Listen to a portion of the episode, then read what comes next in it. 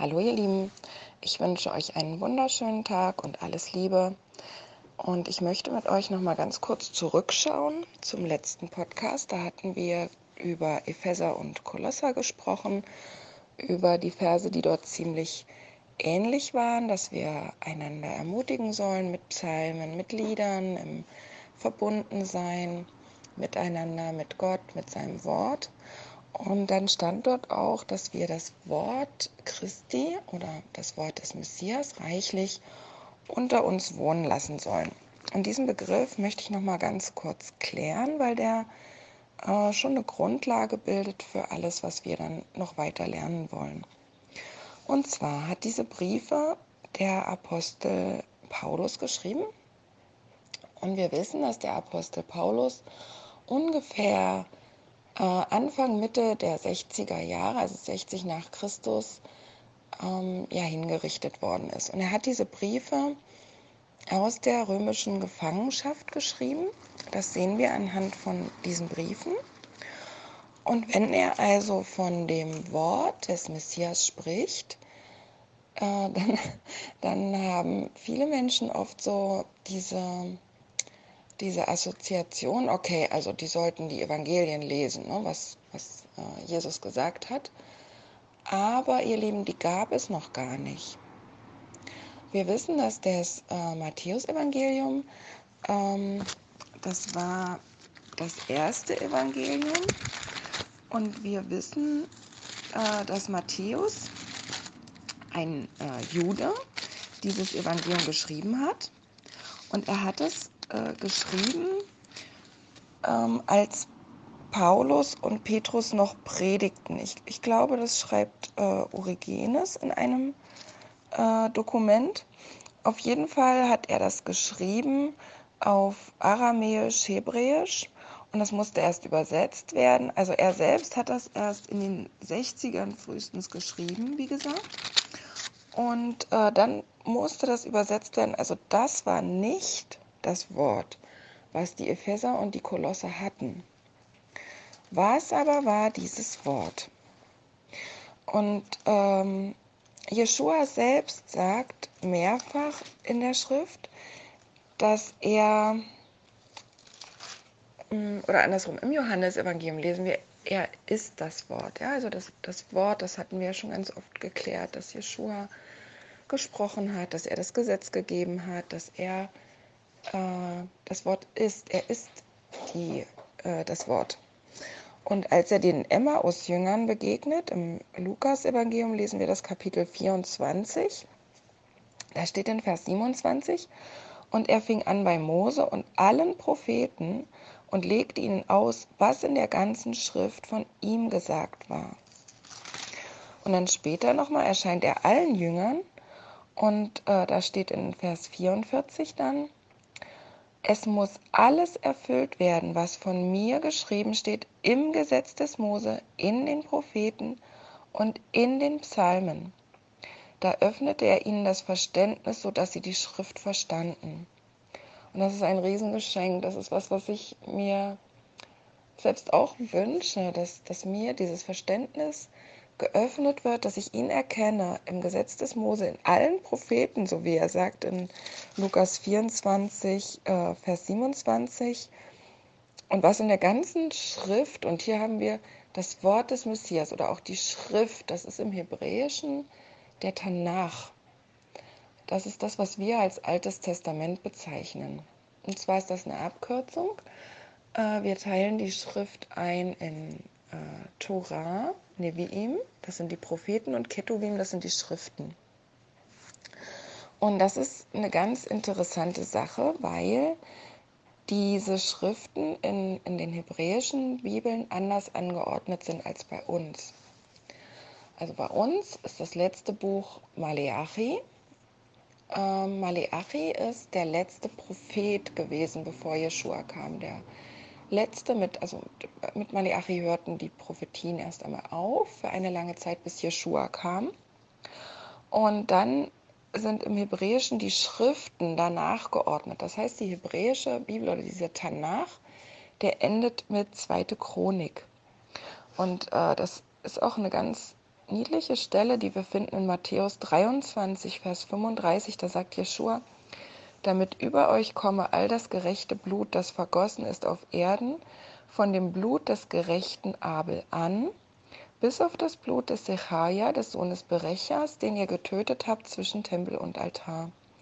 Also er sagt hier praktisch, vom ersten Buch der hebräischen Bibel bis zum letzten werdet ihr zur Verantwortung gezogen, weil ihr eben nicht auf mich hört oder weil ihr, ähm, weil ja die, die Schriftgelehrten mich nicht darin erkennen. Und daran sehen wir, dass es wirklich zentral und wirklich wichtig ist, dass wir gerade in diesem ersten Teil der Bibel auch den Messias erkennen. Und einen klitze, klitze, klitze kleinen Teil haben wir ja schon behandelt und uns angeschaut. Und das, diesen, diesen Grundstein wollte ich einfach nochmal legen, wenn wir jetzt zu Pessach gehen, wenn wir uns also Mose angucken, dass wir immer, immer im Hinterkopf haben, dass der Messias da drin steckt, dass da von Jesus die Rede ist, dass Jeshua da drin ist und dass ich darum bete, dass wir dieses Verständnis eben bekommen, dass die Schrift für uns genauso geöffnet wird wie für die Jünger, dass wir das erkennen können. Und wir fangen mal an und gehen mal in dieses zweite Buch Mose, was Exodus genannt wird. Exodus bedeutet Auszug. Im Hebräischen äh, nennen wir das Shemot. Äh, das bedeutet Namen, äh, weil im Hebräischen ist das bezeichnet nach den Anfangswörtern der, äh, der Kapitel da praktisch. Und es fängt an mit, dies sind die Namen. Ja? Und wir, wir sehen hier also, dass Israel in Ägypten ist. In Ägypten sind sie, weil sie Schutz brauchten, weil sie Nahrung brauchten. Josef ist nach Ägypten verschleppt, hat seine Brüder nachgeholt und sie bekamen dort Nahrung und Versorgung. Aber nach einer gewissen Zeit wandelte sich. Und es kam ein neuer König auf in Ägypten, der wusste nichts von Josef, steht hier. Da steht dieses hebräische Wort loyal da. Lo heißt nein, also es gab keine Bündnisgrundlage hatte dieser König. Also da gibt es verschiedene Theorien. Ähm, was das sein könnte.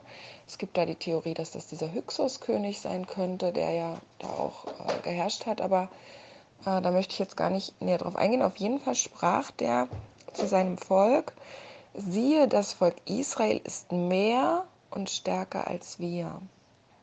Das ist eine interessante Aussage.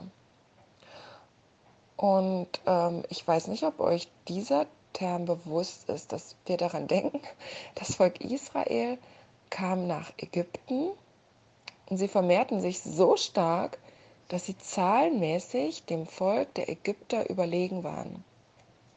Man könnte jetzt denken, vielleicht ist das so eine Übertreibung von diesem Pharao.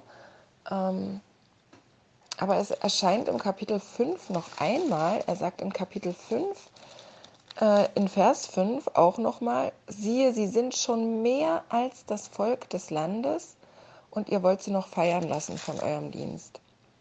Also dieser König empfand tatsächlich eine Angst. Er hatte Angst äh, vor dieser zahlenmäßigen Überlegenheit und deswegen hatte er diesen Plan eben, ähm, ja, wie kriege ich die Kleinen? Und ich, ich finde das immer mega spannend, wenn die, die Schrift, die Bibel, Sachen äh, oder die Bibel durch Sachen bestätigt wird, die wir in ganz vielen anderen Bereichen oder Wissenschaften eben finden, dass wir sehen, dass es wirklich wahr. Und meine zwei Lieblingsthemen sind Archäologie, wo wir dann plötzlich Artefakte finden, die ganz viel ähm, bestätigen, was wir auch noch sehen werden in den nächsten Tagen und Wochen oder auch in der Psychologie. Und wir sehen hier, dass die Angst des Täters praktisch der Grund ist, dass er anderen zu Opfern macht. Und das sehen wir zum Beispiel auch im, im Dritten Reich, wurde diese Angst unter dem Volk richtig geschürt. Ich hatte euch ja zu Purim erklärt von, diesem, ähm, von dieser Zeitschrift der Stürmer, wo ja ganz viel Hetze eben auch stattfand und wo eben auch richtig eine Angst geschürt wurde ähm, vor den Juden. die verunreinigen eure Frauen, die ähm, nehmen euch das Geld, eure Kinder haben keine Grundlage. Und ähnlich macht dieser König das hier auch. Der hat selber vielleicht Angst, aber schürt auch Angst. Die sind schon mehr als wir, sagt er hier. Wir wollen sie niederhalten. Ähm, mit, mit, also wir müssen uns jetzt was überlegen, sagt er. Das ist hier mit List übersetzt, aber es kann auch mit Weisheit sein. Wir müssen mit Weisheit damit umgehen, äh, dass sie nicht noch mehr werden. Denn wenn ein Krieg ausbricht, dann schlagen sie sich zu unseren Feinden und dann haben wir hier ein Problem. Also wir, wir müssen etwas tun. Und so haben wir das ganz, ganz oft, dass, dass eine Angst geschürt wird, eine, dadurch ein, ein Hass äh, Menschen gegenüber. Und da müssen wir immer aufpassen. Und das ist gerade jetzt auch so der Fall, dass ich das erlebe, dass, dass Ängste geschürt werden, dass in uns Stimmungen erzeugt werden sollen, wo wir ein bisschen einfach aufpassen müssen. Und natürlich fragt man sich auch, warum haben die sich denn nicht gewehrt, wenn die zahlenmäßig überlegen waren? Was ist da so schief gelaufen? Und wir lesen ja, dass die äh, Hebräer dorthin kamen, die Israeliten, und dass die den Ägyptern ein Gräuel waren, weil sie Viehhirten waren. Das heißt, die Ägypter haben schon deutlich gemacht, oh, also euch äh, irgendwann hier nicht so besonders, ihr seid nicht so gut wie wir. Und dann dauerte diese Sklaverei rund 400 Jahre. Und wenn, wenn immer über Generationen das weitergegeben wird, und zu der Zeit, wo wir jetzt hier einsteigen in das zweite Buch Mose, dauerte die Sklaverei ja auch schon von Generation zu Generation. Die haben keinen Mut mehr. Die haben ihre Würde verloren. Die denken tatsächlich, die haben dieses, dieses Denken übernommen, was, was sie von den Tätern bekommen haben, du bist nichts wert, du bist nicht so viel wert, du musst hier für mich arbeiten, weil du einfach minderwertig bist. Und das ist auch die Parallele, die wir im, im Dritten Reich sehen. Aber wir sehen sie vielleicht auch in unserem persönlichen Leben, dass uns Menschen niederdrücken. Und oft fragen wir uns, warum bleiben Menschen in solchen, ja, man sagt ja toxischen Beziehungen, ne, giftigen Beziehungen. Warum gehen Menschen nicht weg? Und das sind dieselben Gründe wie die, die wir hier sehen. Sie haben keinen Mut, keine Kraft, Ihnen wurde die, die Würde genommen und sie wurden zu Objekten gemacht. Und das ist ein, ein Punkt, den wir vielleicht an, an Menschen sehen, den wir an uns selber sehen und wo wir einfach Mut bekommen dürfen, weil hier in der Geschichte klar wird, sie brauchen Hilfe von außen und sie bekommen Hilfe von außen. Gott ist genau dann für diese Menschen da und das ist das ist das Evangelium, das ist die gute Nachricht, die wir haben, dass Gott und Jeshua genau für solche Situationen kamen, für Situationen, aus denen wir uns nicht selbst befreien können, wo wir in, in Beziehungen sind, die uns schaden, die uns Schmerzen zufügen. Und wir haben keine Kraft. Und er kommt mit seiner Kraft und er holt uns da raus. Das ist die Botschaft, die wir haben. Das ist das Evangelium und das ist die Botschaft, die wir an Pessach haben und die wir die nächsten Tage noch entwickeln äh, wollen, wo ich mit euch reingehen möchte und uns das anschauen wollen, wie das geschieht und wie das ganz persönlich in unserem Leben geschieht. Und ich wünsche euch erstmal mit dieser Erkenntnis, dass Gott für euch ist, dass er euch sieht, ganz viel Mut für heute und ganz viel Kraft und ganz viel Freude, dass ihr wisst, ihr seid nicht allein in keiner Situation. Gott verachtet niemanden, der sagt, ich, ich, ich weiß nicht, wie ich hier rauskommen soll, wie ich mich befreien kann, äh, sondern Gott ist da und er macht frei. Und das ist die Botschaft heute, die ihr erstmal mitnehmen dürft. Und äh, ja, wenn ihr selbst äh, vielleicht Täter seid oder entdeckt, dass ihr aus einer gewissen Angst heraus äh, jemanden bedrückt oder jemanden klein machen wollt, dann könnt ihr genauso zu Gott gehen und ihm sagen, schenk mir hier einfach die Kraft, auf dich zu vertrauen und zu wissen, dass ich niemanden bedrücken soll und brauche, weil du da bist. Ganz viel Segen für heute und ganz viel Liebe. Bis bald.